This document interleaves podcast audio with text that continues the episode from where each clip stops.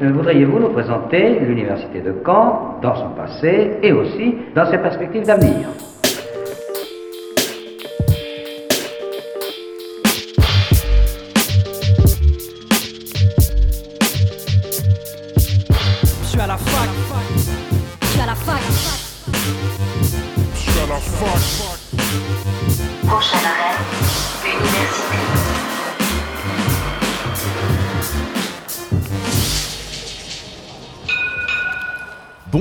Soyez les bienvenus dans Fake News sur Radio Phoenix. Il est midi, c'est Imran et c'est parti comme tous les jeudis pour votre rendez-vous d'actualité étudiante.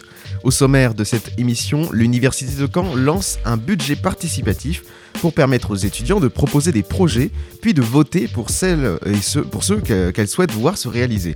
Nous découvrons cette initiative avec Théo Le Sénéchal, vice-président étudiant, et Arthur Lecoz, chargé de gestion et d'aide au pilotage au service communication.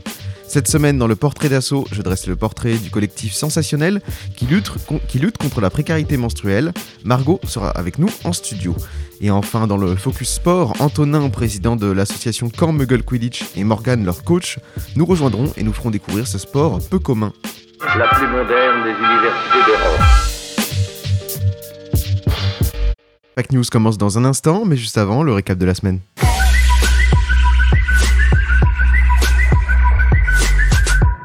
Et on commence ce récap avec de la politique. Le média L'étudiant s'intéresse à l'élection présidentielle d'avril prochain.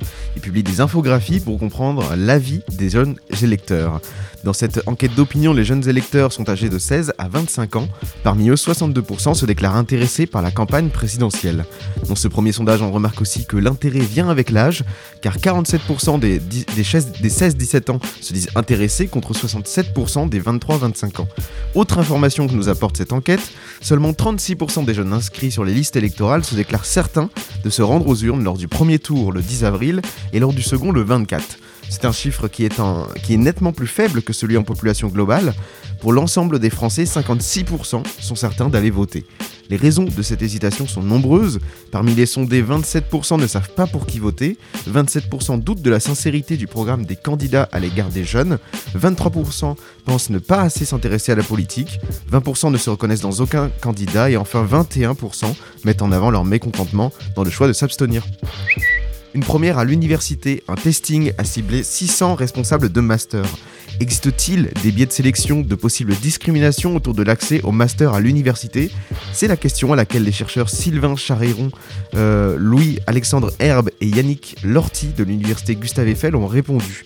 Ces derniers ont publié une, étude de testing expérimentée au printemps dernier qui a consisté à envoyer 2000 demandes à 607 masters dans 19 universités sur le même principe que les testings qui luttent contre la discrimination à l'embauche.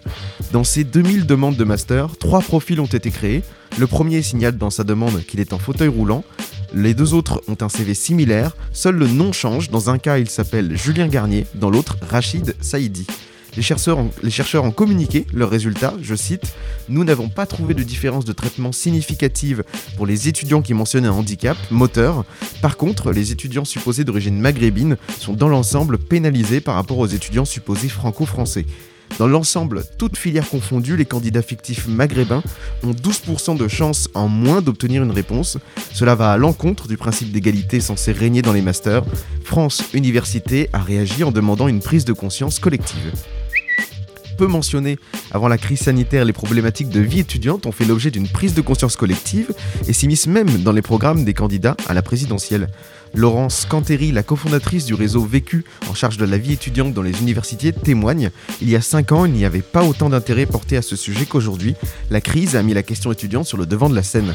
Ce sont en grande partie les images d'étudiants faisant la queue pour bénéficier de repas à 1 euro ou des distributions de paniers repas gratuits qui ont alerté l'opinion publique sur euh, la précarité étudiante. Au sein des communautés éducatives et étudiantes aussi, les questions de confort d'études ou de santé mentale des jeunes sont prises en compte par les directions ou les syndicats. Parmi les autres enjeux importants, l'équité d'accès aux structures de vie étudiante dans les campus délo- délocalisés, par exemple les services de santé, de sport et de culture. Les universités s'engagent aussi financièrement pour leurs étudiants. On en parle juste après ce récap avec Théo Le Sénéchal et Arthur Lecoz. Mercredi prochain, la FEV organise une réunion publique concernant un projet de tiers-lieu. Alors un tiers-lieu, c'est un lieu collectif et partagé à l'ambiance volontairement conviviale pour l'accueil des associations, des étudiants et des services. Le Crous a décidé de lancer un projet sur le campus 1 de l'Université de Caen, avec le soutien du plan France Relance et en partenariat avec le service universitaire de médecine préventive et de promotion à la santé. Les assos sont aussi invités à réfléchir à ce projet et la FEV se saisit de cette consultation. Alors si vous êtes étudiant et que vous souhaitez devenir acteur de votre campus, vous pouvez vous joindre à cette réflexion lors de cette réunion publique le mercredi 23 février de 16h à 19h. Retrouvez toutes les infos sur les réseaux sociaux de la FEV. Et enfin, nous approchons doucement de la date du 7 avril 2022, la date du carnaval étudiant de Caen. Ça faisait deux ans qu'il n'avait pas eu lieu en raison de la crise sanitaire. Tout le monde croise les doigts pour que le contexte soit favorable cette année. Justement, l'organisation de ce retour et de cette 23e édition du Carnaval étudiant commence. L'équipe du Carnaval étudiant et Charlie Duriga recherchent des bénévoles. Avec cet appel, ils souhaitent trouver environ 100 volontaires pour guider et conseiller les carnavaliers, renforcer la sécurité dans le cortège et aider les services de la mairie de Caen pour le nettoyage. Évidemment, un pack avec de nombreuses goodies et surprises sera offert aux futurs bénévoles. Pour candidater, rendez-vous sur le site carnavalcaen.fr. L'invité du jour sur Fake News. Cette année, l'université de Caen-Normandie lance pour la première fois un budget participatif étudiant.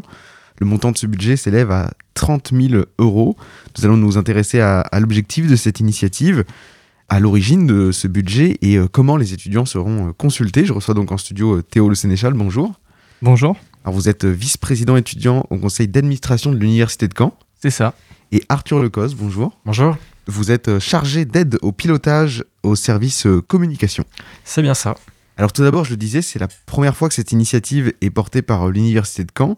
Euh, Théo Le Sénéchal, comment l'idée est née? Eh bien, en fait, tout simplement parce que la CVEC, la contribution vie étudiante et de campus, c'est une taxe de 92 euros que tout étudiant euh, hors boursier règle en début d'année en même temps que les frais d'inscription. Et cette, euh, CVEC, donc euh, cette taxe qui est obligatoire, est fléchée sur euh, des, projets d'amélioration de vie de campus, d'amélioration de la vie étudiante, sur, des thématiques telles que la santé, le sport, l'accueil des étudiants, la solidarité, la prévention. Et en fait, cet, argent qui est réglé par les étudiants doit servir exclusivement au bien-être étudiant. Ce qui se passait jusqu'à présent, c'est euh, que cette CVEC pouvait euh, se matérialiser par des projets portés par des étudiants ou par des enseignants ou par des personnels de l'université via un appel à projet. Et euh, ces, projets, donc du coup financés sur fonds CVEC, permettaient de pouvoir améliorer le campus, améliorer la vie étudiante. La problématique qui était, était présente, euh, c'était que les étudiants avaient du mal à, identifier cette CVEC, à identifier pourquoi ils payaient ces 92 euros et à identifier comment ils pouvaient euh, se servir de cette, CVEC. Donc, en fait, on a proposé euh, un nouveau dispositif qui s'appelle le budget participatif, qui est un budget issu du coup des fonds CVEC, qui un budget qui s'élève actuellement à 30 000 euros, donc qui représente symboliquement à peu près 1 euro par étudiant de, l'université. Et en fait, euh, pendant tout le mois de, février, les étudiants peuvent proposer euh, via une plateforme participative des projets qui pourront euh, servir à améliorer la, vie étudiante, le campus, les campus. Et ensuite, tous ces projets, du coup, seront, seront soumis, euh, une fois le filtre de la faisabilité et de, de l'éligibilité euh, passé, seront soumis, euh, du coup, au scrutin de l'ensemble de la communauté étudiante. Alors qu'est-ce qui a motivé ce projet? En fait, euh, la motivation de ce projet, c'est déjà de proposer un nouveau format qui est peut-être plus accessible, plus visible. Donc en fait, c'est- c'est ça- ça- c'est- c'est devenu bien plus simple de, de proposer un budget. Il suffit de se connecter à la plateforme participative via son EtuPass, de rédiger un projet qui s'apprend euh, suite à, quelques questions. Ça peut prendre de 10-15 minutes de proposer un projet. Et ensuite, ce projet, du coup, peut être, peut être réalisé. La motivation, c'était déjà de rendre plus visible l'utilisation de la CVEC, que les étudiants puissent s'en saisir plus facilement, et aussi d'insérer la communauté étudiante dans une dynamique de démocratie participative qui puisse choisir les améliorations qu'il euh, qu'il compte voir, euh, qu'il qu'il souhaite avoir sur les campus. Alors le montant s'élève à, à 30 000 euros. Donc vous l'avez dit, c'est euh, presque 1 euro par étudiant, donc c'est un montant qui est, symbolique. Est-ce que ces euh, 30 000 euros représentent l'ensemble des fonds de la CVEC Non, non, c'est euh, pas l'ensemble des fonds de la CVEC, c'est une petite partie de, l'ensemble des fonds de la CVEC. Euh, c'est euh, en fait comme c'est la première édition, on s'est on a on s'est documenté, on a recherché euh, ce, euh, dans, dans les universités qui euh, qui proposaient ce, ce format de budget participatif pour voir quel montant était quel montant était utilisé. En fait, on a, on a décidé pour cette première édition de proposer un budget qui s'élève à 30 000 euros. Mmh. Et ce budget, du coup, est évolutif, il s'est pas figé dans le marbre. Peut-être que pour la prochaine édition, on- si ce format fonctionne bien, on pourra augmenter le, budget qui est alloué. La commission CVC pourra euh, euh, augmenter le budget. Et à quoi sert donc le reste des fonds qui sont récoltés par la CVEC s'ils vont pas dans le budget euh, le reste des fonds de la CVEC sont fléchés sur euh, des gros projets, peuvent être fléchés sur des gros projets euh, d'infrastructures, comme par exemple le nouveau centre de santé, la rénovation du stade, qui sont, on peut le comprendre, des, gros projets qui dépassent très facilement le, montant alloué à la CVEC, euh, au budget participatif. Et sur ces euh, 92 euros qu'on paye quand on entre avec les frais d'inscription, tout ne va pas à l'université. Il y a une partie qui, qui va euh, autre part. C'est ça. En fait, euh, alors sauf erreur de ma part, euh, la CVEC en fait est récoltée par le Crous Ouais. et une partie est reversée ensuite à l'université. Je crois que c'est à peu près 60 euros qui est reversé, euh, qui est reversé à l'université par, par étudiant et donc du coup qui forme les fonds CVEC de l'université. Les années précédentes, il n'y avait pas cette initiative et ce budget de 30 000 euros qui avait été débloqué. Est-ce que ça signifie que la CVEC a rapporté plus cette année? Et donc c'est pour ça qu'on a débloqué un budget supplémentaire ou est-ce que c'est justement euh, un choix délibéré de vraiment dédier 30 000 euros que pour ce budget participatif? C'est un peu les deux. Euh, les fonds CVEC euh, ont été un peu moins utilisés suite à, la, crise sanitaire. Il y a eu moins de projets de réaliser.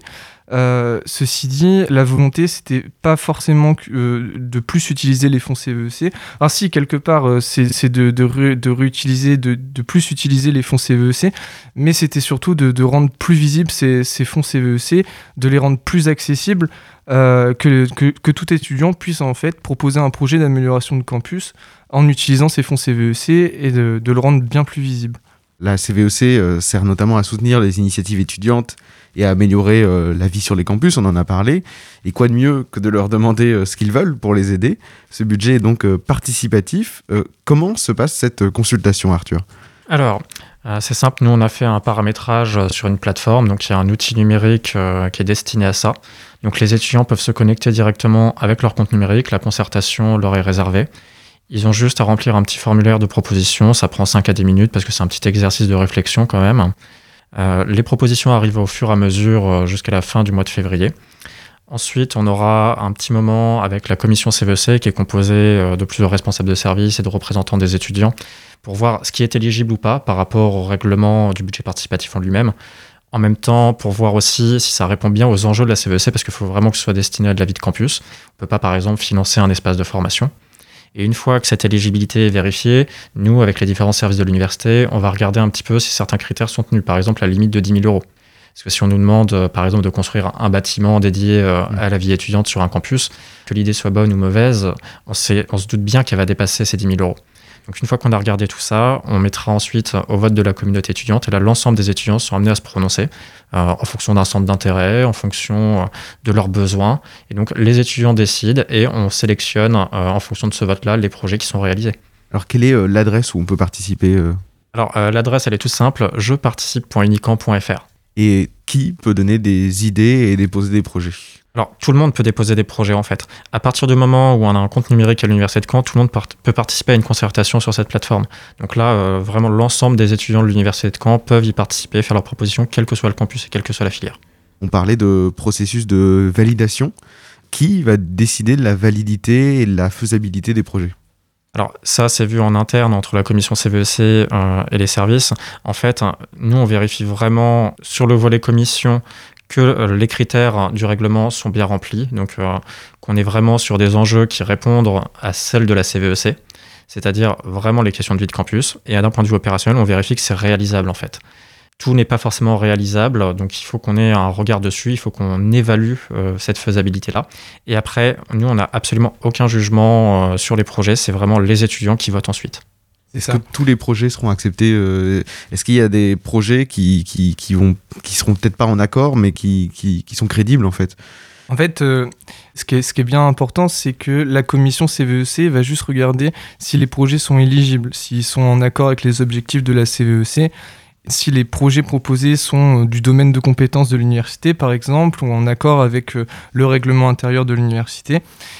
Et les services vont vérifier que c'est faisable mais l'opportunité des projets est vraiment soumise à la discrétion de la communauté étudiante. Et donc, euh, sauf euh, exception qui sera, euh, qui sera motivée, ce sera vraiment un choix démocratique de la communauté étudiante. Sans déposer de projet, on pourra soutenir ou appuyer des, des, propositions qui auront déjà été déposées avec une période de, de vote. Donc, ce sera quand à peu près cette période de vote? Eh bien, le dépôt de projet est ouvert jusqu'au 28 février. Donc c'était euh, tout le mois de février. Ensuite, il y aura, quelques, jours de, vérification. Et ensuite, il y aura euh, environ deux semaines de, scrutin, donc ouvert à la communauté où tout étudiant pourra voter euh, pour le projet qu'il souhaite voir réalisé. Alors comme là, la première étape de consultation a commencé depuis le début du mois de février, est-ce que vous connaissez le nombre de propositions qui ont été déjà déposées? Ah Oui, à l'heure actuelle, il me semble qu'on en a cinq. Je regarde Théo pour, pour être sûr, c'est ça, on en a cinq qui ont été déposées. Après, euh, on s'attend à ce qu'il y en ait beaucoup qui arrivent sur les derniers jours, en tout cas sur la dernière semaine de février, pour une simple et bonne raison c'est qu'il y a des vacances oui. à l'heure actuelle. Donc, euh, c'est pas forcément le meilleur moment pour un étudiant à se projeter en se disant Ah, tiens, j'ai telle ou telle idée. Euh, D'autant plus qu'on est dans un contexte où on n'a pas vu forcément mmh. nos familles pendant longtemps. Donc, là, à mon avis, les étudiants préfèrent en profiter. C'est quoi à peu près vos attentes en termes de nombre de participation C'était difficile, difficile à évaluer comme c'est une première édition. Cette première édition va vraiment servir de test, de faire découvrir le processus. Euh, L'année prochaine, on compte bien euh, ouvrir un, une deuxième édition avec plus de périodes de dépôt de projet. Et, euh, et, les étudiants pourront voir aussi la réalisation, ou en tout cas ce que la première édition aura permis de voir comme projet se, se réaliser. C'est un coup de communication en fait. Pour l'instant, cinq projets, comme disait Arthur, on, on pense en, en, en, avoir encore plus sur la fin du, de la période de dépôt de projet. L'idée est que ça soit récurrent, que ça revienne d'année en année. Tous les ans.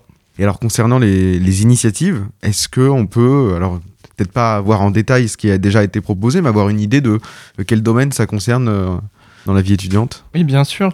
Il y a un projet qui propose d'installer de, de, des tables de ping-pong sur les campus.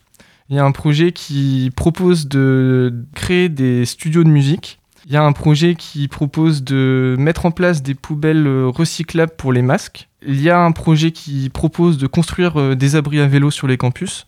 Et il y a un projet qui euh, propose de construire euh, une, offre de santé sur le campus d'Alençon. Alors après l'étape de validation et l'étape de vote, comment ça va se passer? Est-ce que les projets seront discutés en conseil d'administration? Les projets seront proposés, mais le conseil d'administration ne, statuera pas euh, sur les projets. C'est vraiment un budget qui est fléché sur les fonds CEC. Euh, une fois que les, projets auront été validés par la commission, puis euh, élus par, la communauté étudiante, le processus se, fera, directement. Idéalement, on souhaite que tous les projets se voient réalisés dans l'année.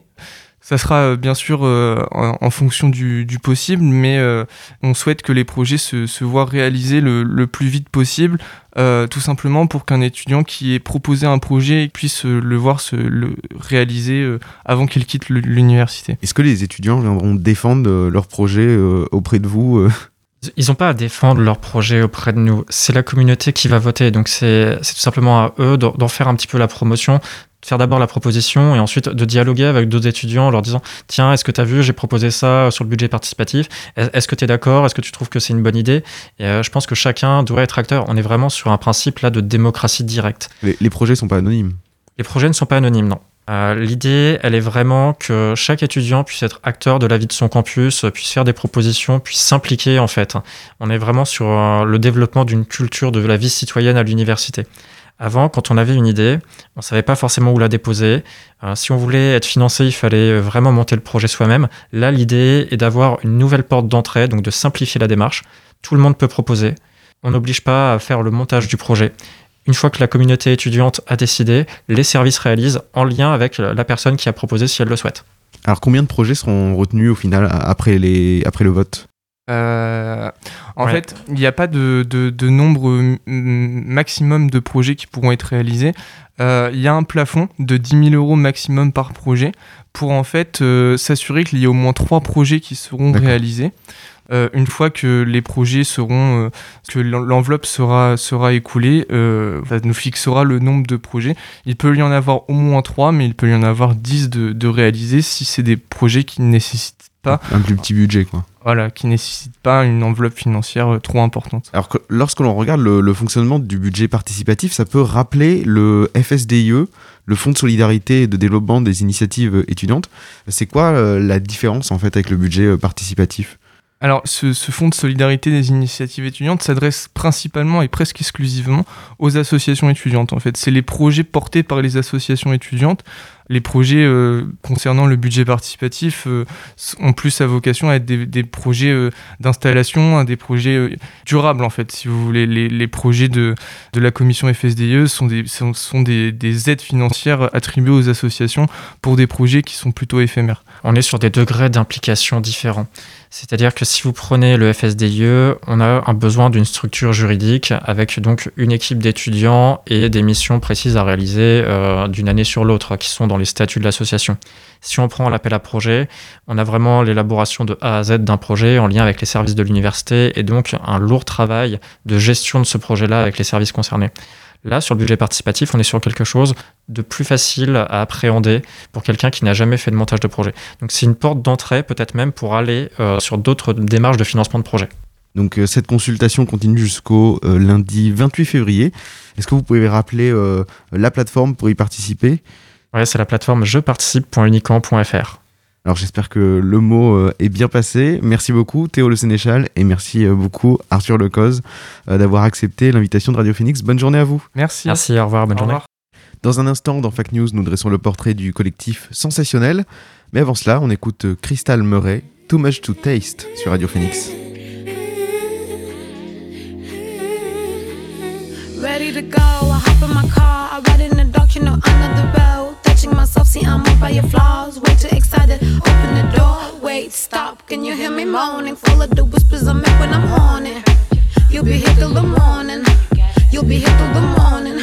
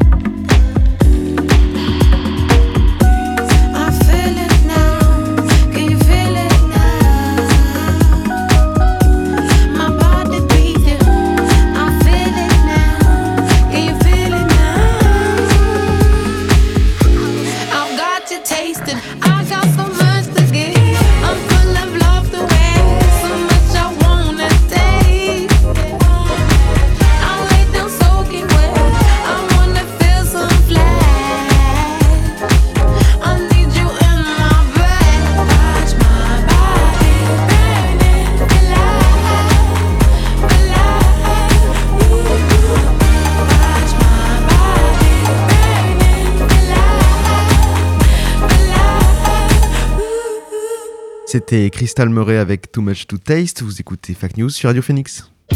Et je tiens à dire que cette conviction de la jeunesse ne peut être aujourd'hui renforcée. Aujourd'hui, nous dressons le portrait d'une nouvelle association et c'est le collectif Sensationnel. Je suis avec Margot, bonjour. Bonjour. Alors pour ceux qui ne vous connaissent pas encore, il y a un jeu de mots dans le nom de votre collectif. Il s'écrit Sensationnel, sans S-A-N-G. Car l'objectif de votre collectif, c'est la sensibilisation au sujet de la précarité menstruelle et la collecte euh, de protection euh, hygiénique. Comment est né le projet de ce collectif? Alors le projet de ce collectif, il est né en fait d'une initiative euh, étudiante donc en janvier 2019. Euh, donc c'est quatre étudiants et étudiants qui ont décidé en fait de mettre en place une collecte pour redistribuer ensuite des protections périodiques donc aux personnes qui sont menstruées et dans le besoin. Et ensuite, euh, bah, ce collect- enfin, cette collecte est devenue le, le collectif sensationnel. Donc depuis 2019, on euh, travaille sur la précarité menstruelle, donc à l'échelle de Caen, mais aussi on- à l'échelle du Calvados euh, et de la Normandie actuellement. D'ailleurs, on parle du collectif sensationnel. Euh, Est-ce que vous êtes un collectif ou une association? Alors en fait, on est un collectif euh, et on travaille avec l'association Assureps. Donc Assureps, c'est une association euh, universitaire de recherche et d'enseignement euh, et d'information sur la promotion de la santé sexuelle donc au sein de l'université de Caen. En fait, on dépend de cette association-là, mais on est donc nous le, le collectif, on participe donc aux collectes, aux redistributions de ces protections périodiques justement en partenariat avec Assureps. Tu le disais, les premières collectes ont eu lieu en 2019. Depuis, euh, le collectif a, a grandi et l'objectif, dans un premier temps, c'est de faire euh, des boîtes de collecte un peu partout. C'est ça.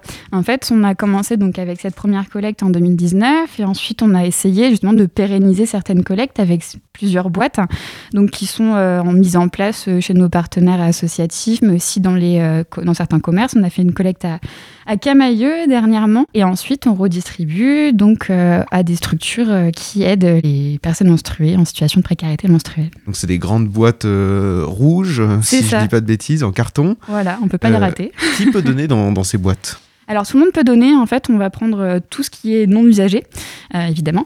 Euh, mais voilà, c'est en place aussi à la Chifo, la boutique La Chifo, donc euh, la boutique qui est à la demi-lune. Voilà, il faut juste passer et puis donner si vous en avez envie. Et quel type de, de protection périodique on peut donner? Alors tampons, cups, serviettes, les paquets qui sont ouverts aussi, on prend toutes ces protections-là. Euh, du moment que c'est pas usagé, en fait, on prend tout et on redistribue après. Alors l'idée dans ces collectes, c'est aussi de sensibiliser à la précarité menstruelle. J'ai fait des recherches dans- en préparant cette interview et j'ai vu qu'au cours de, de, de- d'une- de sa vie, une femme euh, dépense jusqu'à environ 5000 euros Mm. euh, en raison de ses règles, donc en protection par exemple. C'est pas un choix, c'est comme ça. Et le coût va être insurmontable en fait pour des personnes qui sont en difficulté financière. Est-ce que c'est ça qu'on appelle la précarité menstruelle? Alors effectivement, il y a la- la- il y a l'aspect financier avec la précarité menstruelle. Euh, tu as justement dit 100 000 euros, mais 100 000 euros, en fait, c'est le prix que pour les protections périodiques. Ce qu'on oublie, c'est qu'il y a aussi les vêtements tachés, les médicaments. Donc en fait, ce coût, il augmente aussi en fonction de tout ça. Mais on oublie aussi pas mal avec la précarité menstruelle tout ce qui relève de la honte, la gêne, euh, voilà, la tache dans le pantalon, c'est aussi sur le moment. Et euh, la précarité menstruelle, on pense vraiment bah, aux personnes qui sont par exemple à la rue, les, femmes qui sont à la rue, mais il n'y a pas que ça en fait. Il y a vraiment sur, euh, sur le moment, bah, on est à la fac, euh, on est en BU et puis on va aux toilettes parce qu'on a pris un peu trop de café et puis on s'aperçoit qu'il y a une tâche et il n'y a pas de protection disponible. Donc c'est vraiment le manque de, de protection périodique. Aujourd'hui, il y a un tabou autour des règles. Quelle sensibilisation permettrait de lever ce tabou? Nous, dans nos actions de sensibilisation, justement, c'est tout simplement bah, parler des règles. Euh, parler des règles parce que c'est quelque chose qui est normal. C'est un, flux corporel euh, des, personnes qui sont, menstruées. Et euh, bah, juste considérer les, les règles comme étant une chose naturelle et normale qui arrive une fois par mois pour énormément de personnes menstruées. Euh, donc ça commence par ici en fait et c'est pour ça que nous on met beaucoup de rouge sur nos affiches, dans nos boîtes. Euh, ça nous a été un petit peu reproché au début avec le collectif, euh, cet aspect trop voyant, trop rouge, mais en fait bah, c'est pour montrer que bah, les règles c'est pas bleu comme on a pu voir Oui, sur les les- dans les publicités. pubs, oui. Voilà. Euh, dernièrement j'ai fait des recherches aussi et je voyais euh, donc une représentation d'une serviette hygiénique où il y avait une plume euh, dessus pour montrer les règles. Bah non c'est pas ça en fait. Les règles c'est marron, c'est rouge, voilà c'est comme ça, c'est du sang et c'est normal, c'est naturel. Alors, on parlait de précarité menstruelle. Quelles sont les populations qui en sont principalement victimes? Alors, bah, les populations qui sont déjà en, en, en situation de précarité euh, financière, euh, mais pas que. On a vraiment, bah, toutes les personnes peuvent être en, en, situation de précarité menstruelle. Les étudiantes, on en a beaucoup entendu parler euh, pendant le confinement, où il fallait faire des choix entre bah, s'acheter à manger ou euh, s'acheter des protections périodiques. Euh, après, voilà, c'est aussi sur, sur le moment qu'on peut être en précarité menstruelle, donc tout le monde peut, peut être touché par ça. Quoi. À partir du moment où les protections ne sont pas gratuites, c'est qu'on manque d'accès à ces protections-là. Et donc avec les collectes, euh, votre but, ça va être d'assurer la gratuité de ces protections pour euh, bah, ces publics qui sont, qui, sont victimes de précarité menstruelle. Euh, quel est le circuit de redistribution? Alors en fait, nous, avec nos collectes, donc on s'occupe de récupérer donc toutes les protections non usagées et ensuite on les redistribue à des structures, donc par exemple itinéraire, la boussole, euh, l'Agorae pour les, étudiants et étudiantes. On a également fait un don dernièrement à l'espace Vanier. Euh, ensuite, ces structures-là redistribuent au public qu'elles accueillent et qu'ils accueillent.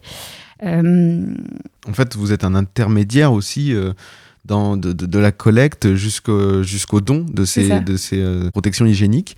Euh, vous, vous, voulez aussi poser des distributeurs de protections hygiéniques dans, dans, dans, dans des lieux? Quels lieux, par exemple? Alors déjà, on a déjà mis en place un distributeur à la fac, donc euh, au SUMS, donc à destination des étudiants et étudiantes qui, sont, qui ont besoin de protection périodique.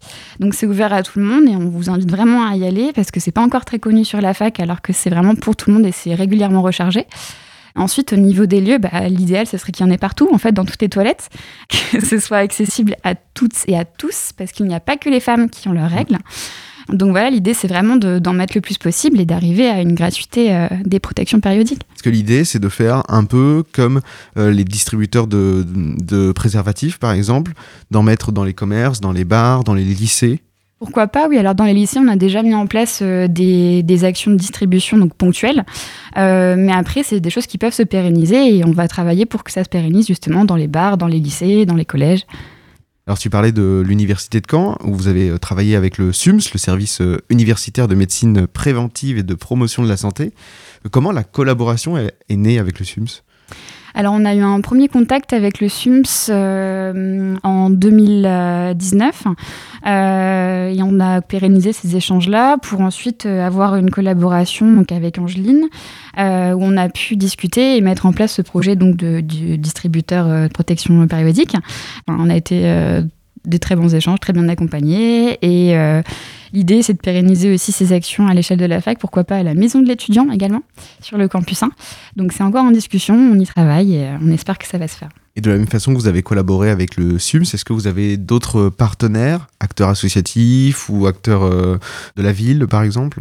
Oui, oui, alors on a travaillé avec le planning familial aussi, euh, où on a pu aussi euh, redistribuer les, les protections qu'on qu avait eues euh, de, de, nos collectes et euh, de, de, dons aussi. Euh, on va aussi également travailler avec euh, le PSM, euh, notamment le programme pour les, les, personnes en situation de prostitution à l'EPSM, où on va faire donc des sensibilisations et fournir également des, des protections périodiques.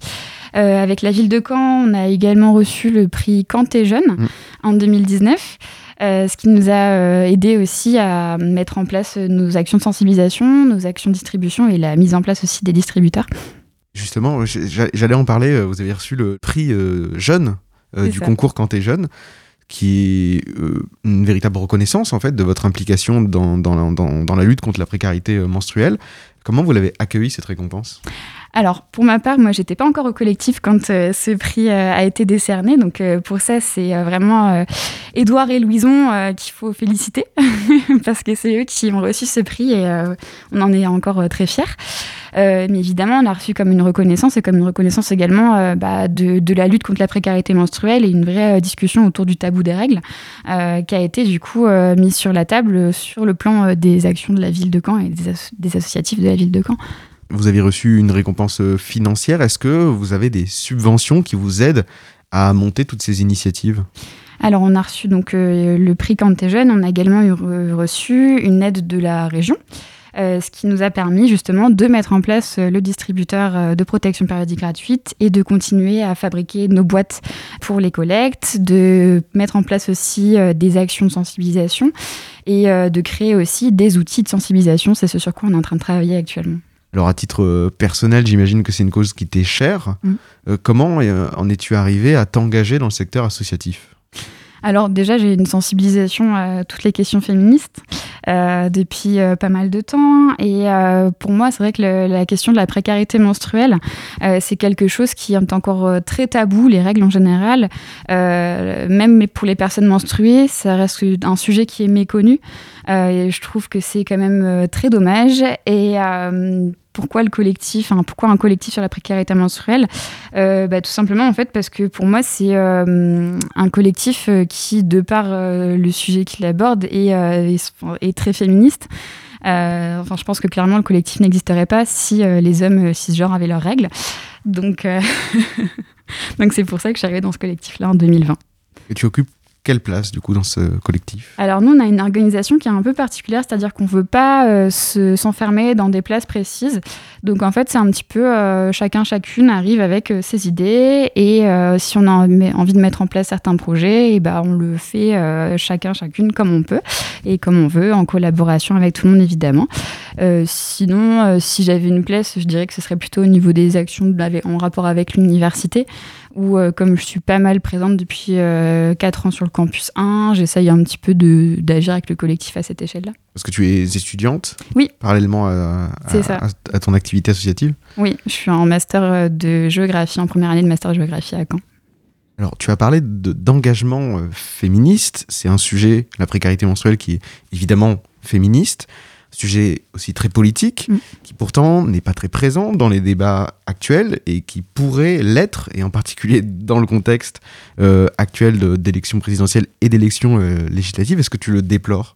Bien sûr, Euh, bien sûr, je le déplore. Et en fait, les, dernières euh, actions qui ont eu un rapport avec la précarité menstruelle, c'est une baisse de la, TVA. C'est-à-dire qu'en 2020, la TVA sur les protections périodiques était de 20%. On s'est vanté qu'elle est maintenant à 5,5%. Or, euh, personnellement, je trouve que la TVA en fait, ne devrait pas exister sur des produits euh, comme ceux-ci. En fait, c'est des produits de première nécessité. On n'a pas à payer une taxe là-dessus. Donc oui, évidemment, euh, ce seraient des mesures à prendre, euh, comme la gratuité totale des protections périodiques, par exemple. À l'échelle nationale, du coup, il y a un certain nombre de mesures qui devraient être prises. Mm. Est-ce que euh, le, le- le- votre collectif, à travers la sensibilisation, peut aussi porter ces mesures et essayer peut-être de convaincre euh, des, des décideurs Alors, bah, à notre échelle, c'est vrai qu'on est à l'échelon euh, de Caen et du Calvados, donc on, on essaye déjà de faire des actions à cet échelon-là. Mais euh, déjà, rien qu'en parler, rien qu'être présent aussi sur ce sujet-là, je pense que ça peut peut-être aider aussi euh, à ce que la parole se libère un petit peu là-dessus et qu'on en parle un peu aux, aux échelons politiques, oui. Alors récemment tout de même, euh, face notamment à la précarité étudiante dont on a énormément parlé, euh, parce que ça a été mis en lumière par la crise euh, sanitaire, il y a la ministre de l'Enseignement supérieur et de la Recherche, Frédéric Vidal, qui a annoncé le souhait de mettre des distributeurs de protection menstruelle sur l'ensemble des campus de France. Mhm. Euh, première question, est-ce que c'est une bonne chose? Je vois venir la réponse. et est-ce qu'on peut imaginer que euh, des collectifs comme le vôtre puissent participer à ce, puissent participer à ce genre de projet? Alors oui, bah évidemment que c'est une bonne chose. Après, ce que je dirais là-dessus, c'est qu'on les attend encore, ces distributeurs. Euh, ils étaient prévus pour la rentrée euh, 2021. Euh, bah voilà, on est en février 2022 et euh, dans les bâtiments, on ne les voit toujours pas. Donc euh, oui, évidemment que nous, on serait partantes et partants pour euh, aider euh, les, les, politiques à, mettre en place ces, distributeurs-là. On l'a déjà fait, nous, de notre côté, euh, avec le SUMS, donc on pourrait totalement euh, euh, aider à faire en sorte de mettre en place ces distributeurs euh, dans euh, l'entièreté des bâtiments du campus, par exemple, oui, bien sûr. Est-ce que tout ce qu'on voit en ce moment, c'est-à-dire par exemple cette annonce de la ministre, le fait qu'il y ait une mobilisation féministe, une libération de la parole, c'est quelque chose qui te rend optimiste? Parce que bon, le problème de la précarité menstruelle en soi, c'est vieux comme le monde. Mm. Et, on, et au final, on, on commence à en parler que maintenant. C'est bon, grave, mais est-ce que ça te rend optimiste qu'on en, qu'on en parle plus? Oui, bah oui, totalement. Après, euh, ça, se voit au sein du collectif, euh, la, réception qu'on qu'on a dans nos actions, mais aussi entre, euh, entre nous quand on en parle. C'est- très naturel pour nous maintenant de dire que bah, j'ai mes règles, euh, voilà, j'ai mal au ventre, euh, je peux pas venir en cours. C'est des choses qui, je pense qu'il y a 10 ans, on pouvait pas forcément dire aussi facilement. Euh, donc oui, je suis optimiste par la suite. Après, voilà, il faut qu'on ait aussi des décisions politiques qui suivent et que ce ne soit pas que euh, du féminisme washing, comme on aime bien l'appeler.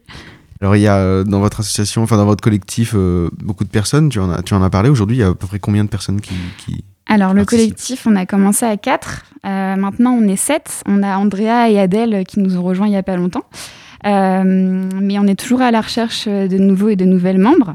Euh, donc voilà, si vous Alors, avez comment, des- comment on peut faire pour, euh, pour devenir bénévole? Alors pour devenir bénévole et membre euh, du collectif, il suffit tout simplement de, de nous envoyer un message sur nos réseaux sociaux. Donc on est sur Facebook, Instagram, et on a aussi une adresse Gmail où il faut juste se présenter à nous, dire voilà, on a envie, on a des idées, et ensuite on vous invite euh, aux prochaines réunions qui sont ouvertes à toutes et tous. Et euh, il suffit juste de nous envoyer ce petit message pour qu'on vous accueille avec plaisir. Et c'est aussi sur ces réseaux sociaux qu'on peut suivre toute votre actualité. Exactement. Alors sur Facebook, donc c'est collectif sensationnel, sang comme du sang. Euh, sur Instagram, c'est collectif.sensationnel et sur notre Gmail, c'est collect.sensationnel@gmail.com et euh, sensationnel avec deux L pour le Gmail parce que c'était euh, la, la première collecte qu'on a faite en janvier 2019. Donc on ira bien évidemment suivre toute votre actualité sur ces réseaux euh, sociaux. Merci euh, beaucoup Margot d'être venue dans Fake News. Ben, merci à vous. Bonne journée à toi. Merci à toi aussi. Juste après une pause musicale, on parle d'un sport insolite issu de la saga Harry Potter avec l'assaut Camp Muggle Quidditch. Pour le moment, voici Mitski avec Stay Soft sur Radio Phoenix.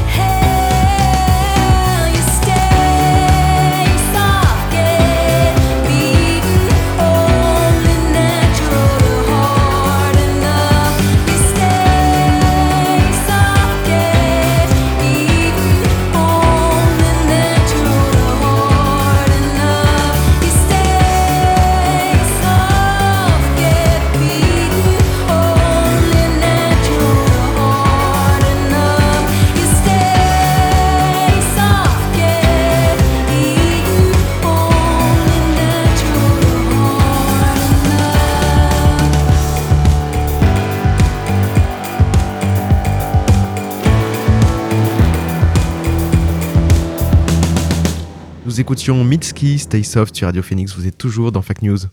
La plus moderne des universités d'Europe. Aujourd'hui, un focus sport assez insolite. Nous allons partir à la découverte d'un sport euh, particulier qui est pratiqué sur les pelouses de l'université de Caen. C'est le Quidditch. Alors oui, je parle bien de ce sport issu de la saga euh, Harry Potter avec des balais volants. Et pour venir nous présenter ce sport, j'accueille Antonin Lefebvre. Bonjour. Bonjour. Tu es président de l'association Caen Muggle Quidditch. Oui, c'est ça, ouais, ça fait depuis trois ans, Ça, c'est la troisième année. Et Morgane Lenné, bonjour. Bonjour. Tu es coach de Quidditch. Oui. Alors je le disais en intro, le Quidditch c'est ce sport que l'on a lu et vu dans Harry Potter avec des balais volants, mais dans la réalité on, on ne vole pas, on est des vulgaires moldus, nous ne faisons pas de magie. Alors quelles sont les règles de ce sport, Morgane? Bah déjà, euh, alors euh, oui, on a gardé euh, le balai, mais il n'est pas en bois, il n'est pas comme dans Harry Potter. C'est un tube de PVC. Et euh, on le garde parce que c'est ce qui nous permet de nous mettre un handicap dans le sport. Pour euh, un exemple, pour marquer au basket, il faut que tu dribbles, il faut que tu fasses un double pas et tu marques. Bah, c'est pareil pour le Quidditch, il faut que tu aies le balai entre les jambes pour pouvoir marquer. Après, tu as différents postes. Alors, euh, je vais un peu euh, vulgariser euh, ce soit plus simple.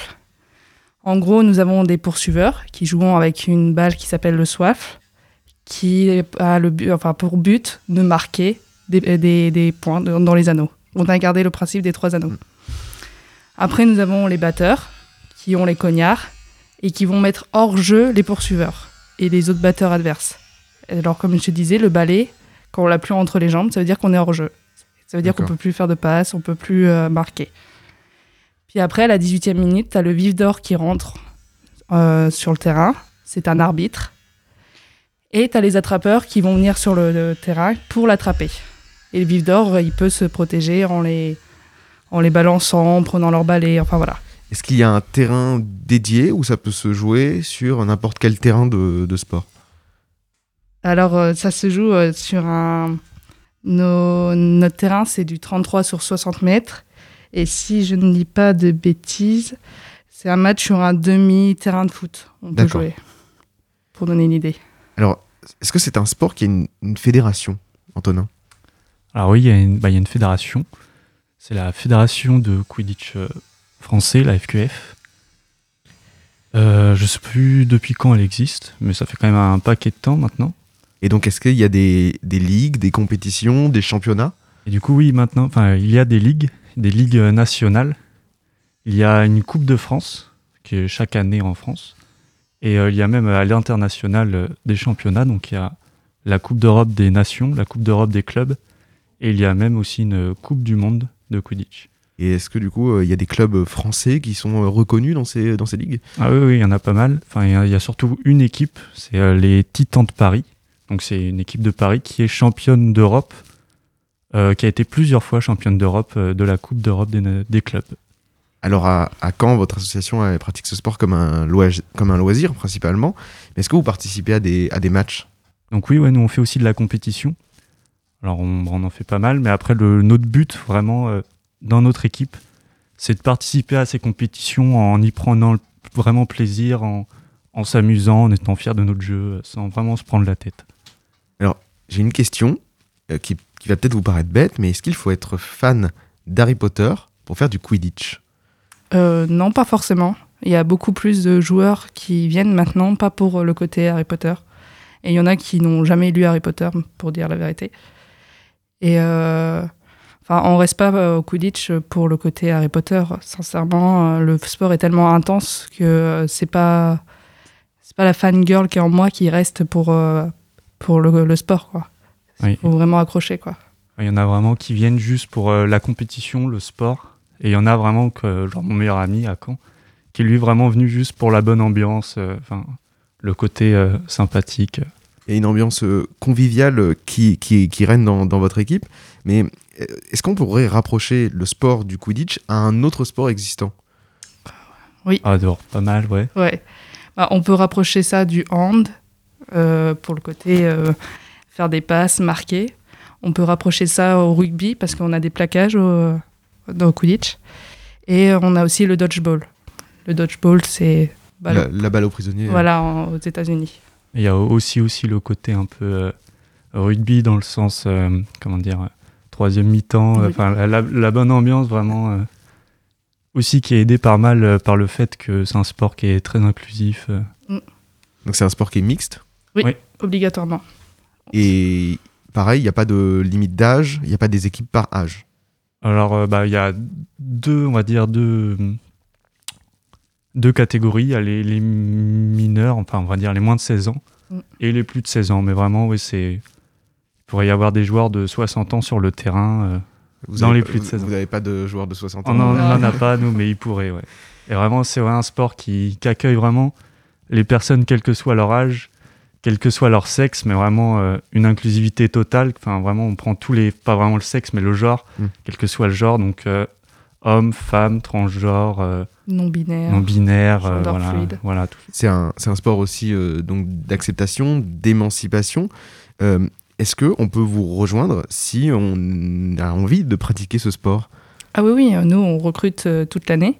Alors, du coup, on a une équipe, euh, on a des joueurs qui sont encore loisirs, on a des joueurs qui sont compétitifs et on joue tous ensemble. Et euh, on a une page Facebook et Instagram. On a une page Facebook qui s'appelle Burning Hippogriff et la page Instagram, c'est Camp Quidditch.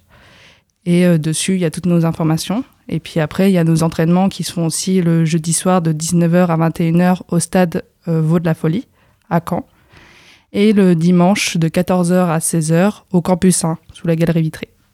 Et donc euh, tous les étudiants, mais pas que, peuvent venir pratiquer, euh, pratiquer ce sport. Exactement, on est une équipe qui mélange euh, étudiants et salariés. Alors en ce moment, il y a les, les JO d'hiver à, à Pékin. Euh, Est-ce qu'on peut imaginer que le Quidditch soit une discipline sportive reconnue dans, des grandes, dans des grands événements, dans des grandes compétitions, comme par exemple les JO d'été? Un jour peut-être. Je pense qu'il va y avoir beaucoup de, de chemin à faire avant ça. Déjà, il faudrait, je pense que le sport, euh, même s'il est pratiqué dans vraiment beaucoup de pays, je pense qu'il y a encore beaucoup de pays dans le monde euh, qui n'ont pas encore leur équipe de Quidditch.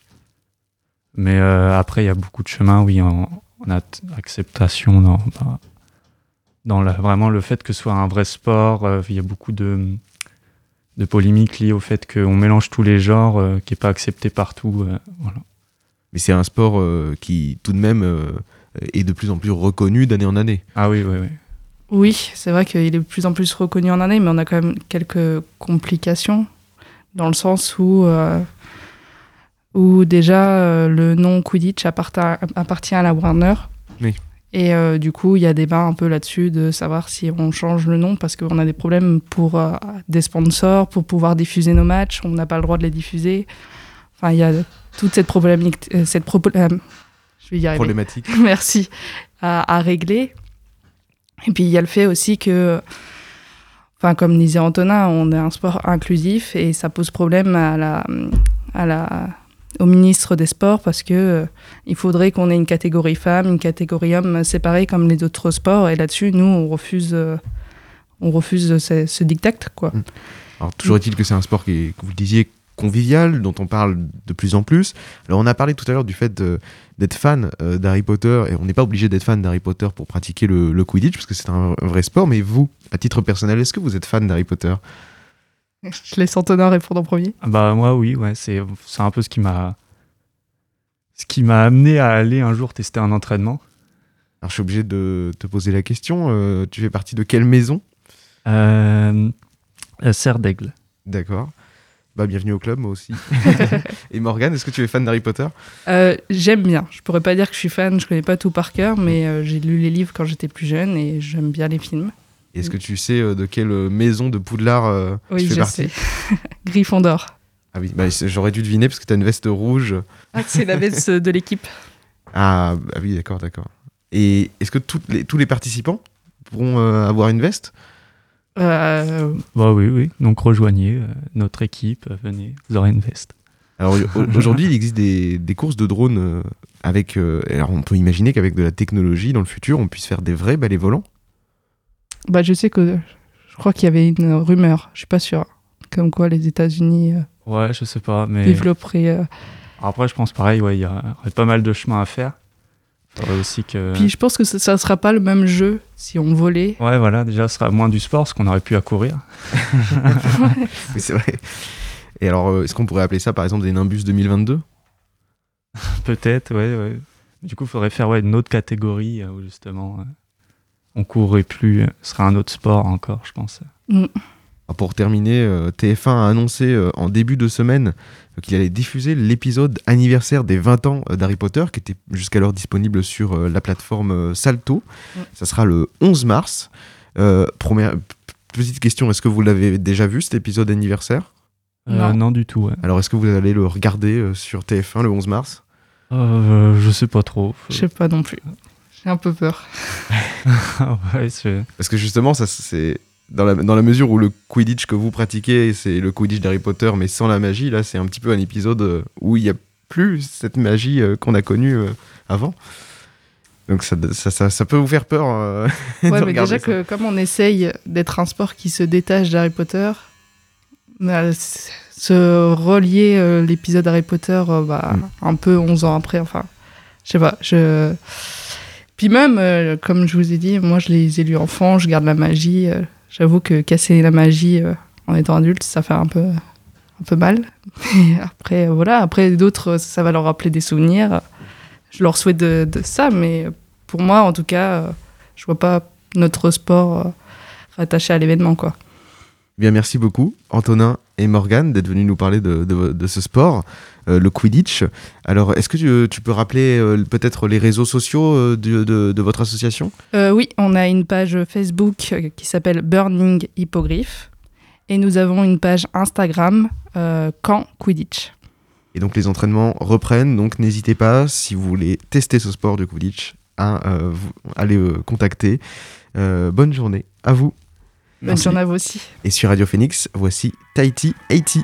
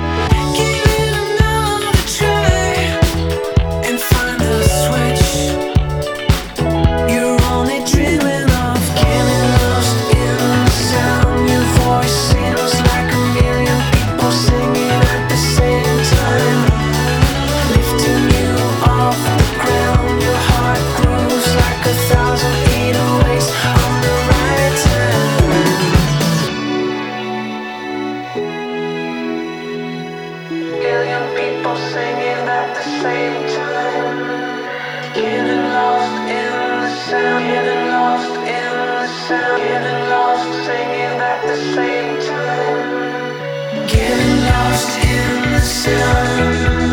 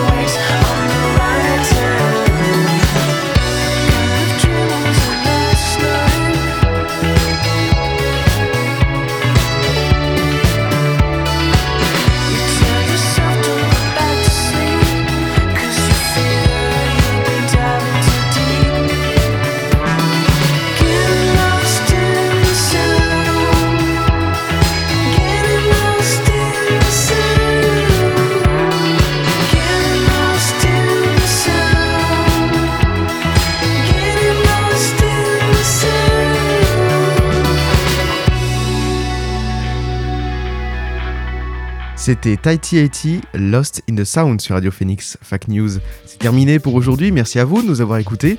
Merci à Alan qui a réalisé cette émission. Je vous retrouve mardi prochain avec Violette pour C'est pas faux et jeudi prochain pour le retour de Fact News. Restez avec nous sur Radio Phoenix dans un instant. Vous retrouverez Edgar pour la Méridienne. Bonne semaine à toutes et à tous.